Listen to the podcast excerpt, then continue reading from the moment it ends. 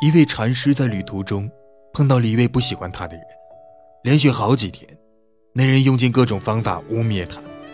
最后，禅师转向那个人，对他说：“若有一人送你一份礼物，但你拒绝接受，那么这份礼物属于谁呢？”